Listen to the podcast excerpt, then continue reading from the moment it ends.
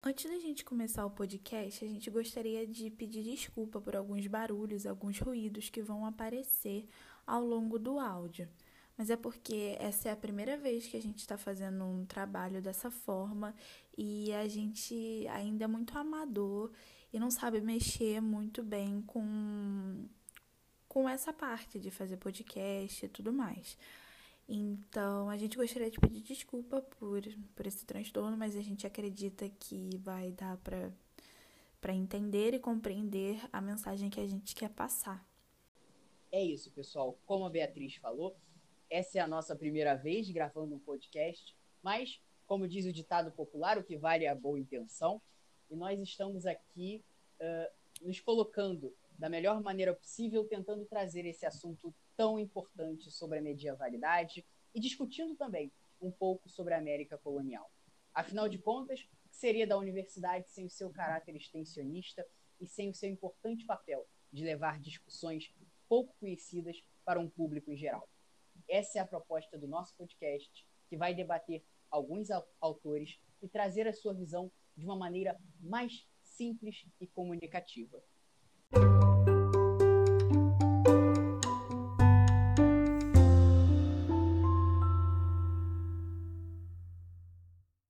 Fala pessoal, beleza?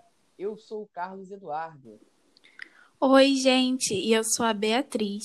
E nós somos estudantes de História da UFRJ e esse é o nosso podcast para a matéria de História Medieval 2. Bom, se vocês estão esperando que hoje a gente fale aqui sobre dragões, castelos, princesas, oficina de hidromel, olha, sinto informar que esse não é o podcast da vez. Hoje nós vamos falar sobre os discursos e as narrativas sobre a existência ou não de uma medievalidade e uma feudalidade na América colonial. Para nós iniciarmos esse debate, é importante a gente levantar uma fala do Bachê, onde ele diz que, antes da gente chegar à conclusão se existe ou não a influência da Idade Média sobre a América colonial, nós precisamos analisar de que forma as características desse período medieval né, se reproduz nesse mundo colonial. Então, pra, primeiro para a gente conseguir é, analisar né, as características feudais sobre a, o mundo colonial, primeiro a gente precisa entender o que seria a Idade Média e por que e qual é a sua importância, qual a importância dela ser estudada. E a importância da Idade Média ser estudada é principalmente para a gente acabar com todos esses estereótipos e essas narrativas que tendem a estigmatizar esse período. E um autor muito importante que se preocupa é, fortemente em destruir e em acabar com toda essa narrativa é Humberto Eco, no seu texto onde ele fala o que a Idade Média não é. Sobre o que a Idade Média não é, é importante, antes de mais nada, nós termos em mente que existem visões plurais sobre o medievalismo, ou melhor, sobre os medievalismos. Não é possível falar nem no tempo e nem no espaço sobre uma única Idade Média, um período único que nunca aconteceu. A Idade Média, ela perpassa grandes espaços temporais na história da humanidade. Portanto, estudá-la de um modo plural e amplo ajuda a debater e entender melhor as situações que estão imbricadas nela. E por isso que é importante para nós trazer o debate do perigo da história única, que é muito enfatizado pela feminista e escritora nigeriana Chimamanda, onde ela fala o quanto a gente tem que tomar cuidado com, esse, com essa história única, pois ela é capaz de nos aprisionar e no, nos manter em uma única narrativa sobre algo. E no caso da Idade Média, essa história única, ela faz a gente se prender a essa narrativa que, te, que tende a a falar né, que a Idade Média é um período das trevas, é um período sem inovação, é um período parado no tempo, é algo intermediário ali e que não houve nada de importante naquela época. E esse perigo da história única também é complicado no caso da América, pois porque se a gente se prendesse nessa narrativa de uma história única, a gente não poderia nem estar tá fazendo esse debate aqui, pois a gente simplesmente aceitaria que a América colonial foi tudo aquilo que a gente aprendeu na escola e não teve nada além do que aquilo. Então, e juntamente com a abordagem dessa perspectiva da Chimamanda e do perigo de uma história única, nós trazemos também visões decoloniais sobre a história e, sobretudo, sobre a história da América.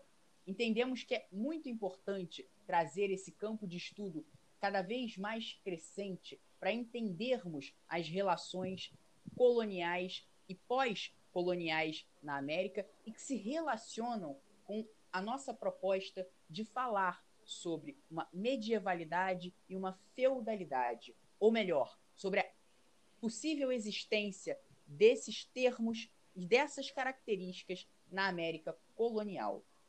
Para além desses autores e dessas perspectivas, é muito importante trazer aqui a visão de um historiador e clérigo chamado Agostinho de Hipona, também conhecido como Santo Agostinho. Santo Agostinho, ao longo de sua trajetória, elabora uma importante máxima sobre o tempo. Perguntado sobre o tempo, ele faz a seguinte proposição: Se me perguntarem o que é o tempo, eu sei. Se me pedirem para explicar, eu não sei.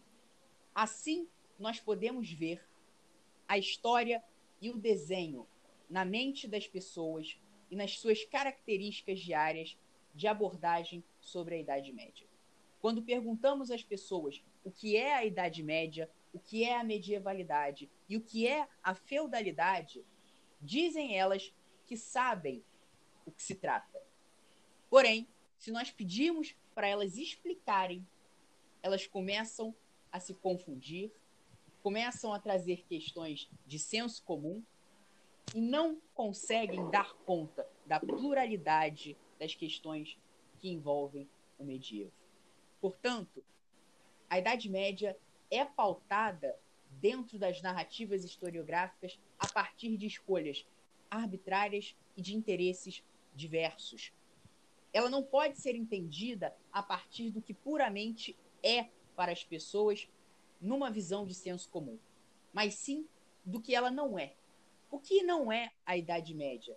O que não a configura dentro do tempo e do espaço da história? dentro das continuidades e rupturas intensas, incessantes, que marcaram e pautaram um período tão importante na historiografia. Aqui nós trazemos a abordagem sob diversos pontos de vista, de mentalidades, divisões políticas, econômicas, religiosas, sociais e culturais, que nos ajudarão, ao longo do podcast, a destrinchar e a desmistificar a Idade Média e a sua relação com as questões coloniais na América. E por isso, ao longo do podcast, nós não iremos nos prender a uma história única. Nós vamos analisar textos do Bachet, do professor Mário Jorge Bastos e de muitos estudiosos contemporâneos, buscando sempre uma visão, uma visão abrangente e plural acerca do tema.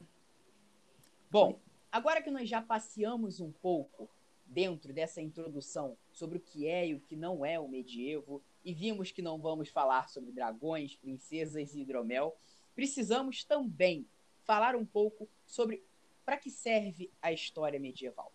A história medieval faz parte da disputa entre um passado medieval público no Ocidente, ou seja, entre narrativas.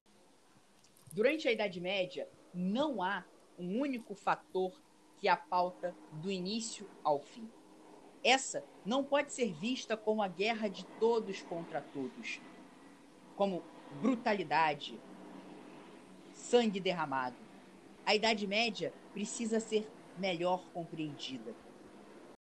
Ainda nesse contexto, cabe dizer que muitos projetam interesses particulares sobre a época medieval.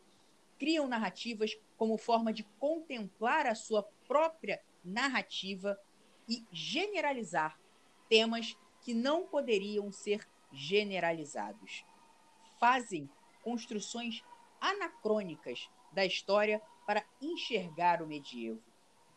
Um período rico e complexo é visto como diminuto e condensado a partir de analogias e visões arcaicas e descompromissadas sobre o que é a Idade Média.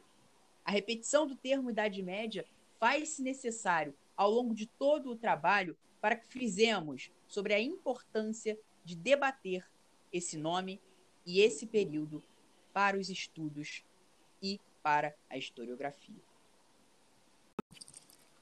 É isso, pessoal.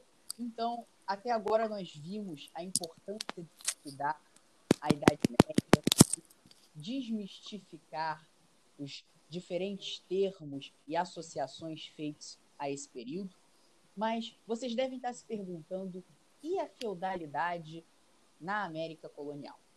E o Bachê, que vocês prometeram tanto falar ao longo do trabalho? Pois bem, vamos nós.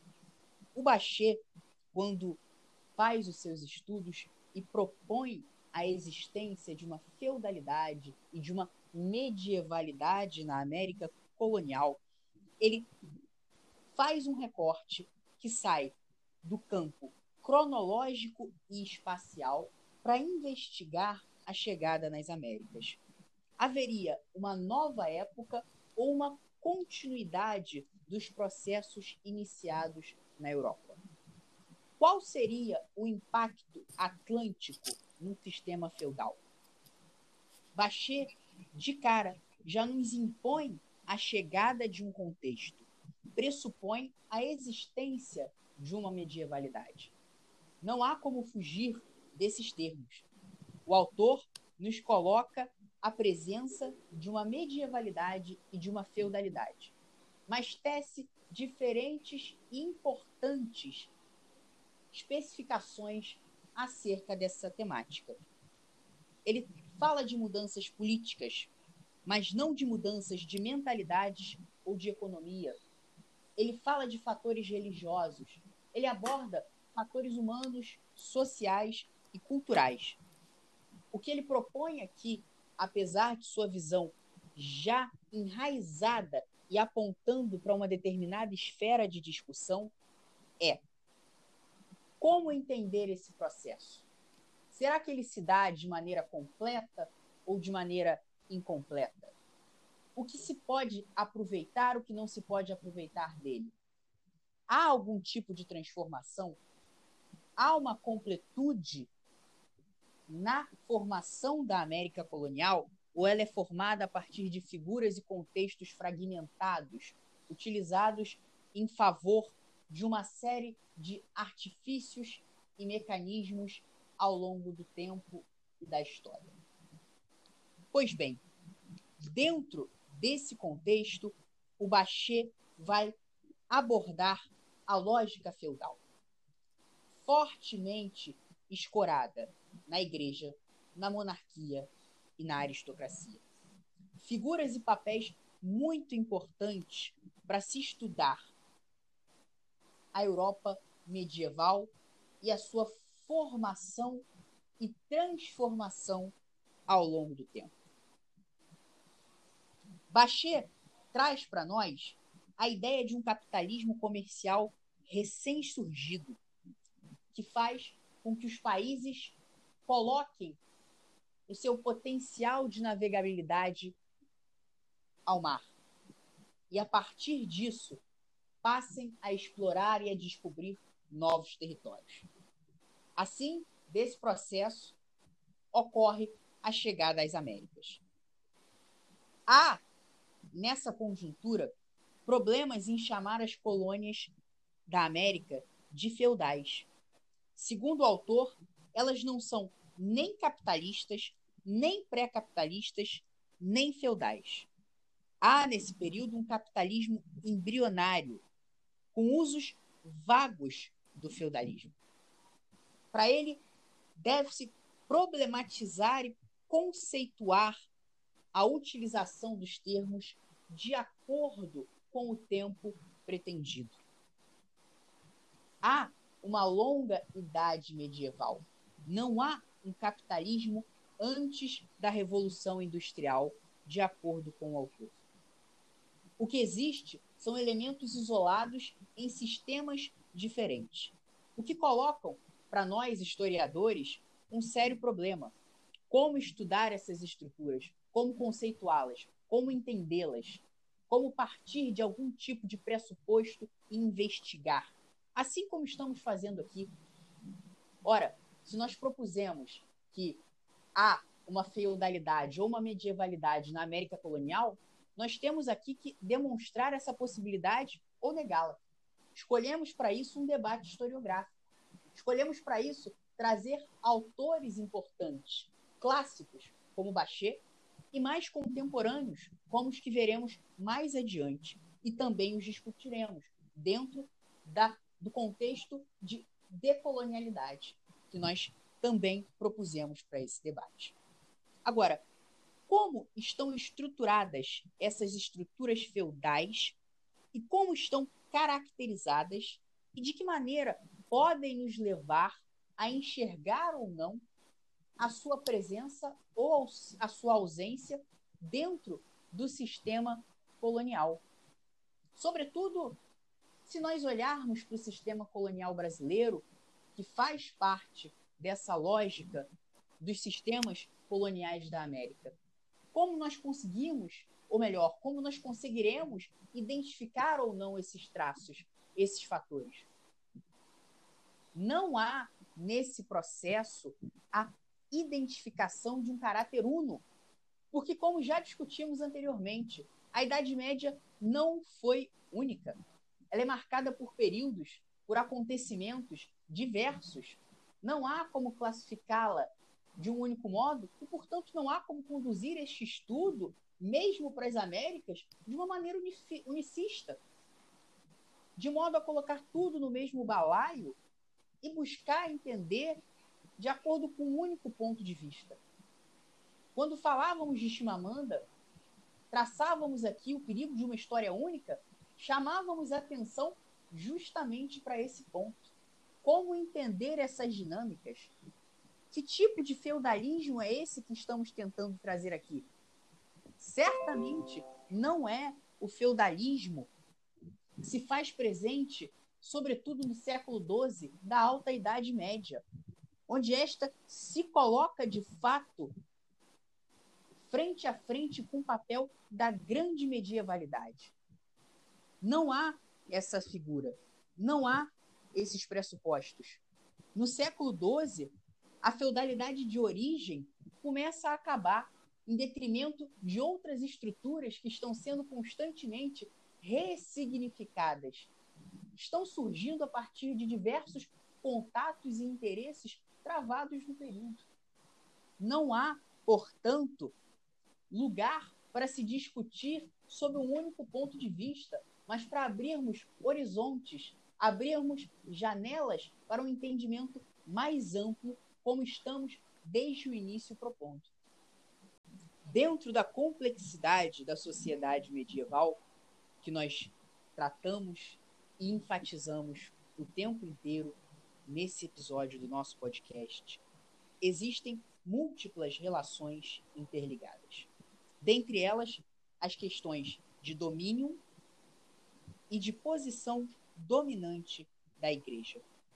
Como esse sistema, como essa lógica, como este modus operandi vai funcionar em relação à América colonial.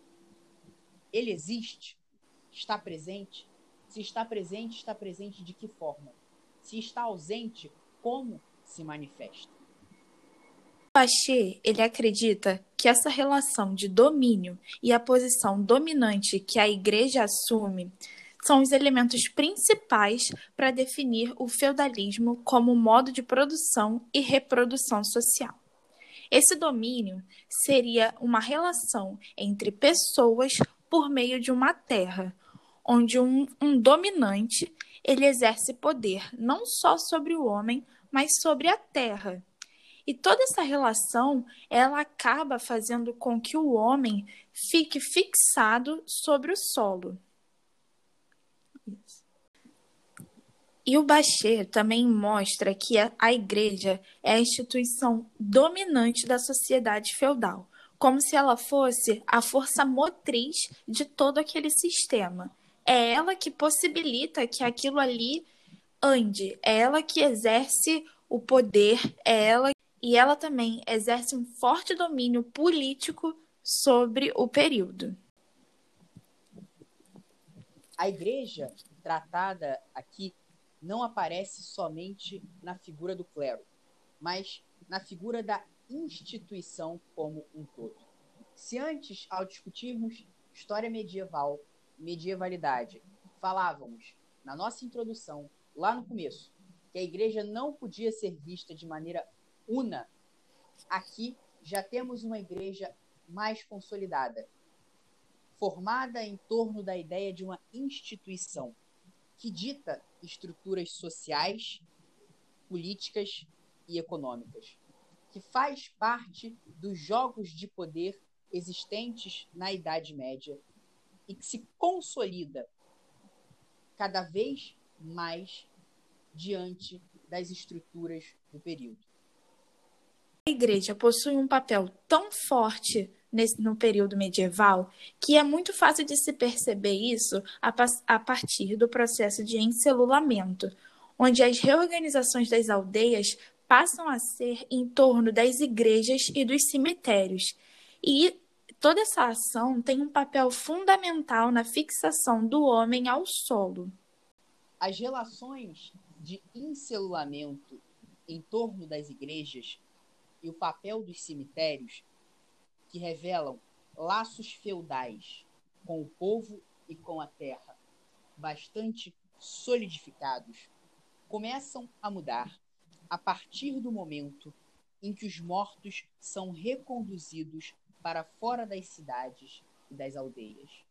Ou seja, a partir do momento em que a lógica feudal não mais admite a preponderância desse sistema de encelulamentos.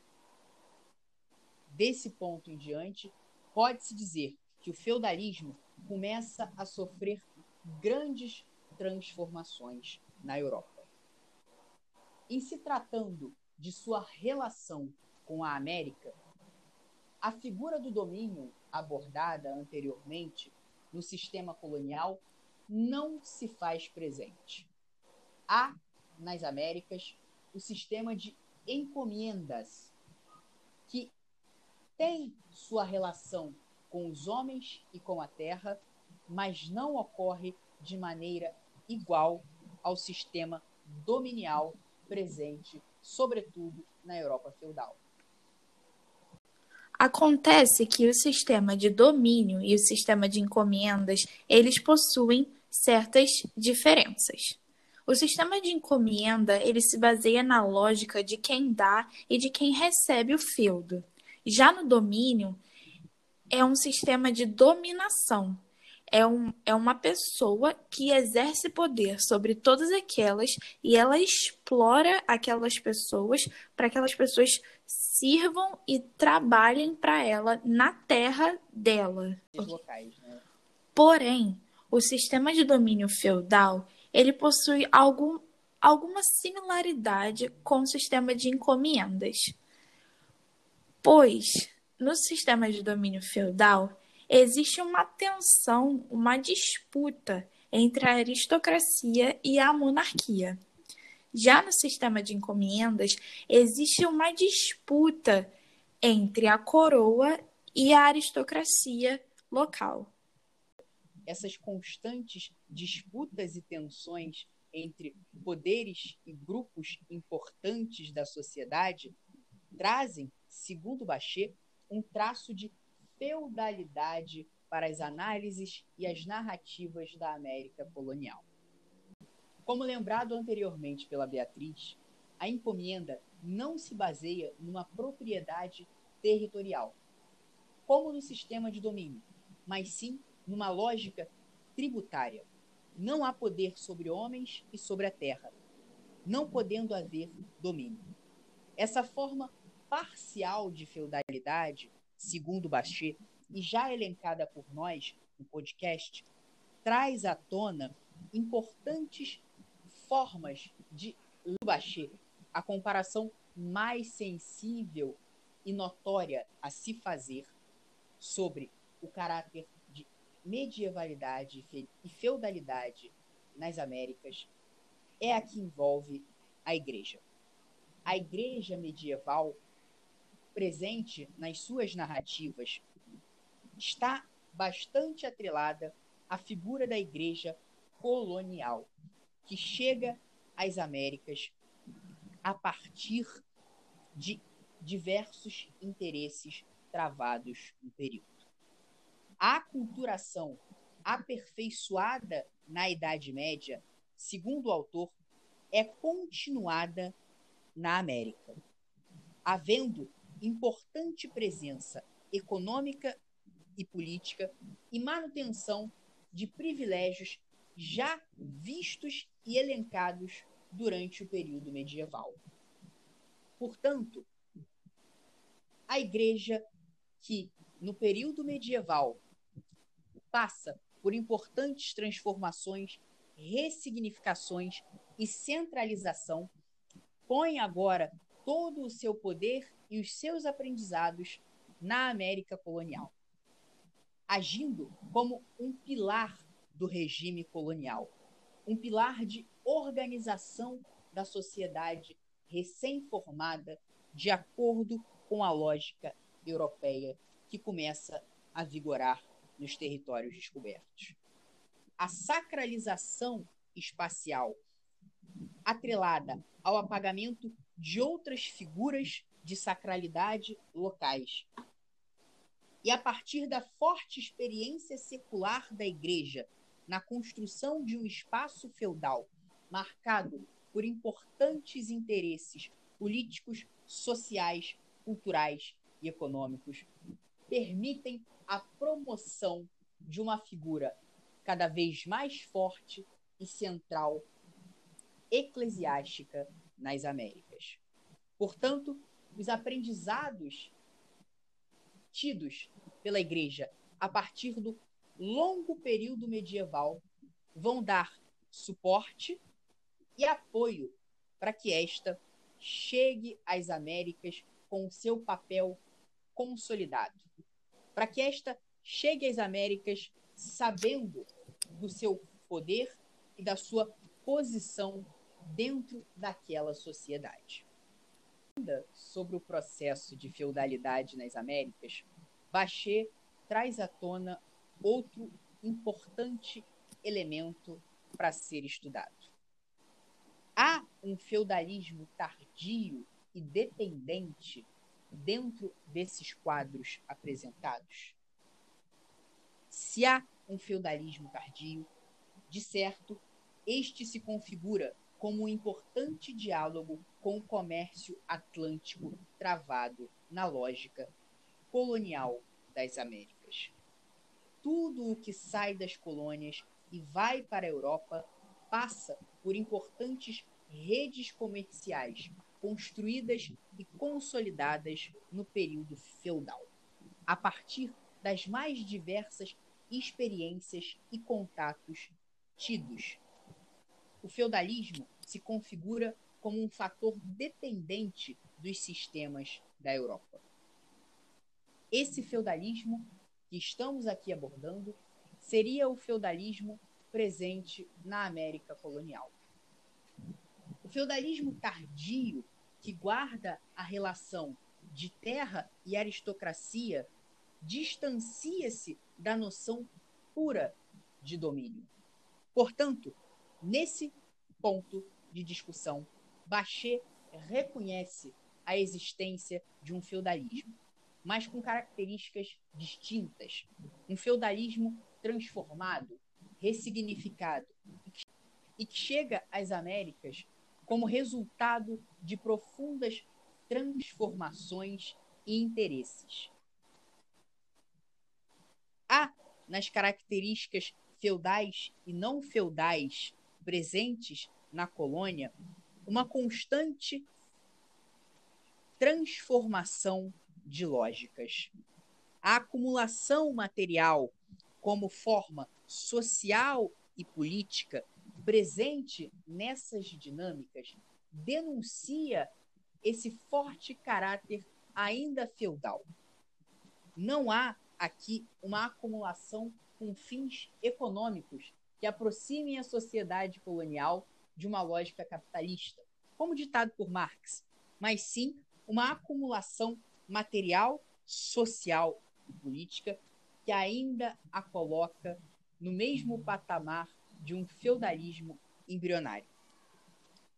É preciso, no entanto, fazer uma análise atenta, de acordo com o autor, para as diversas formas e experiências vividas nas Américas. Há nesses caráteres termos propostos que confirmam a centralidade do papel da Igreja na organização e reprodução social, para longe do papel puramente religioso. Portanto, a igreja que aqui se configura nas Américas está distante do papel feudal da igreja na Europa. Essa passa a atuar nas Américas com papel político, social e transformador, como já abordado anteriormente, mas com viés muito mais transformador dentro da sociedade. Não é a igreja por igreja, não é uma igreja que somente quer igreja com fins apenas de cristianização, mas sim com fins sociais e de organização desse meio em que se estabelece. As experiências adquiridas durante a Alta Idade Média fazem com que o seu papel central na colonização das Américas se configure de diversas maneiras, para longe apenas do fator religioso. Há mundos com lógicas distintas. O medievo se apresenta nesse ponto como uma forma de transição. Não a transição de senso comum, constantemente tratada e retratada na sociedade, e que coloca esse período como um processo simplista de ponte e conexão entre a antiguidade e a modernidade. A transição proposta para o medievo nos trabalhos de Bachet é entre o mundo feudal, medieval e o mundo que começa a se apresentar nas lógicas transformadas a partir das relações vividas e incorporadas ao longo da Idade Média. Uma transição para além do seu papel generalista. Uma, trans... uma transição entre diferentes etapas do período medieval. Novamente, cabe aqui reforçar que não estamos trabalhando a transição do ponto de vista do senso comum, mas sim uma transição que permita entender as novas estruturas formadas e consolidadas e enxergá-las como um importante caminho e mecanismo para a transformação das estruturas Agora, trazendo o nosso debate para uma perspectiva mais contemporânea da Idade Média, nós analisamos alguns autores, é, dentre eles o professor Mário Jorge Bastos, Renan Marques Birro, Nádia Altstuhl e Lucas Gabriel. Diferente do Bachet, esses autores trazem, a partir de um olhar muito crítico, é, análises bastante diferentes e que e sobre uma perspectiva decolonial, onde eles defendem que possa até existir um traço de medievalidade na América, só que seria um equívoco admitir que existiu uma América colonial. Para entender as propostas feitas no início do podcast, nós precisamos analisar o que é a perspectiva decolonial proposta. O decolonialismo parte do princípio de afastamento da visão geral do colonizador, sobretudo do colonizador europeu, no caso específico da América colonial. A valorização de saberes, vivências e de outras experiências fazem parte do pensamento decolonial, que propõe a restauração dos saberes periféricos e a, e a tratativa de novas experiências históricas. Mas, afinal, dentro da experiência do colonialismo, pode haver algum tipo de feudalidade ou medievalidade? Segundo os autores, o colonialismo presente na América, sobretudo no caso do Brasil, pauta-se bastante em uma visão cultural portuguesa. As raízes medievais podem ser observadas à medida em que são confrontados dados como as cruzadas medievais, colocadas como um empreendimento colonial primário.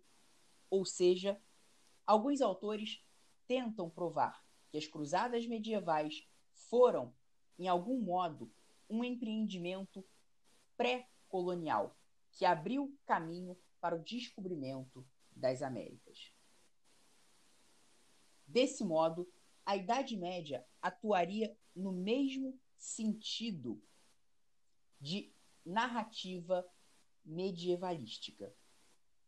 A ideia do colonialismo português, de laços medievais e feudais, faz parte deste tipo de visão e engajamento historiográfico, que cita a África, no qual alguns autores buscam entender e a colocar como pertencente a um determinado medievalismo. Os autores analisados até aqui e que tratam a perspectiva decolonial rechaçam tal visão. Reconhecem a existência de uma feudalidade brasileira, presente, sobretudo, no mito da existência de uma nobreza de sangue tipificada na figura da qualidade dos povoadores, na feição de guerreiros e aristocratas. A superioridade racial europeia também está presente neste tipo de visão, segundo os autores decoloniais, sobrepondo-se a figura de índios e negros que também compuseram as dinâmicas do território americano.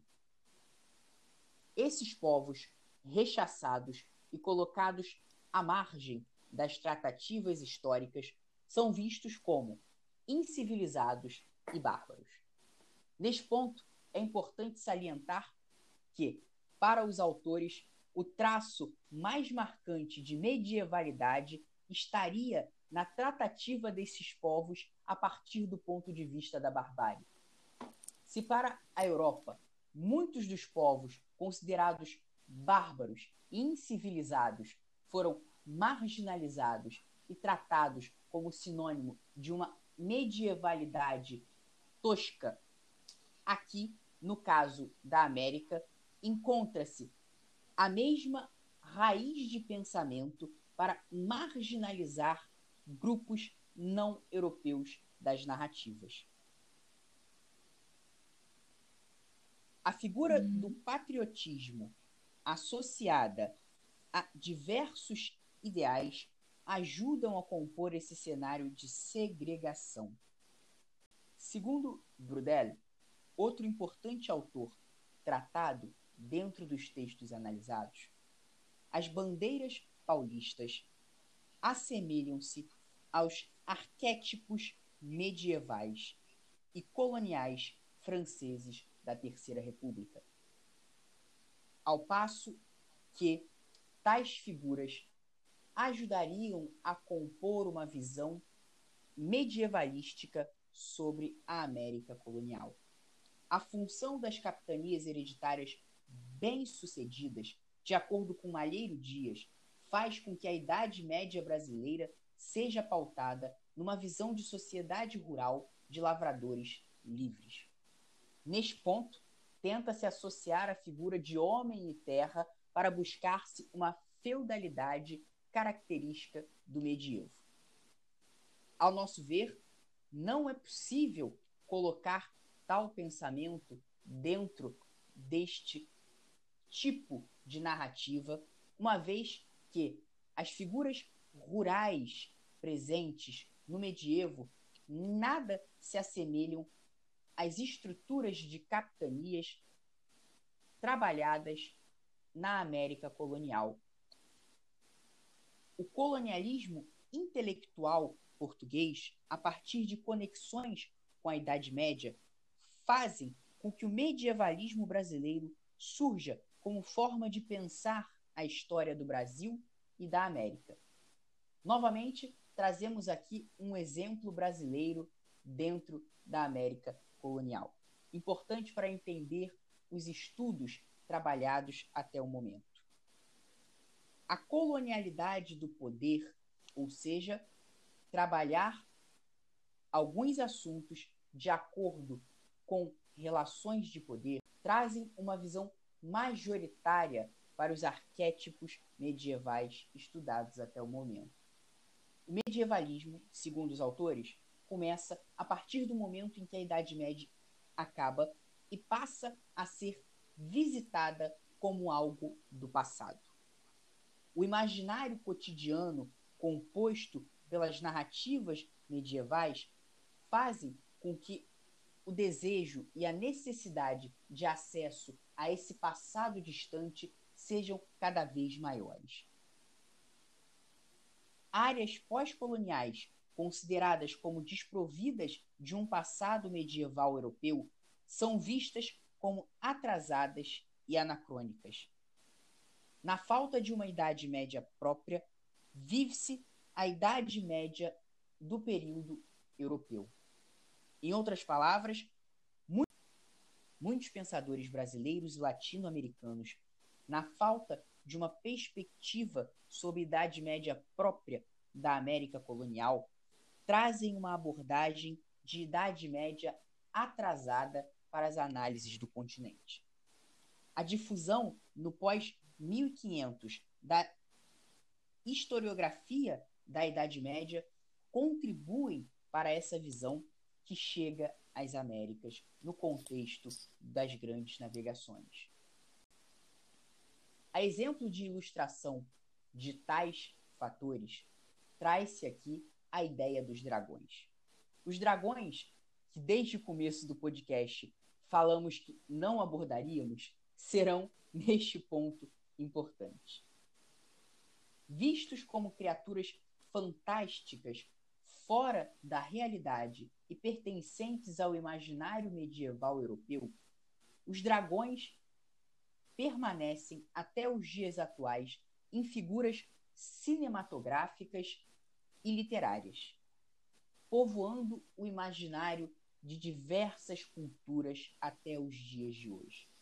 Essa narrativa e essa presença da imagem dos dragões fazem com que seja possível entender a sobreposição das análises medievais europeias em detrimento das características próprias da América colonial, que também, dentro de suas sociedades, possuem uma série de figuras míticas e que são pouco retratadas e valorizadas.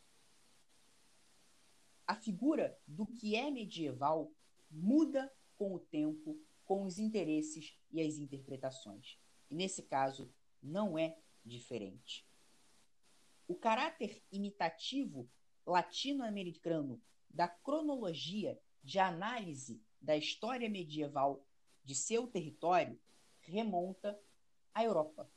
Ou seja, muitos pesquisadores latino-americanos fazem uso de estudos europeus e de visões europeias historiográficas para analisar os seus territórios.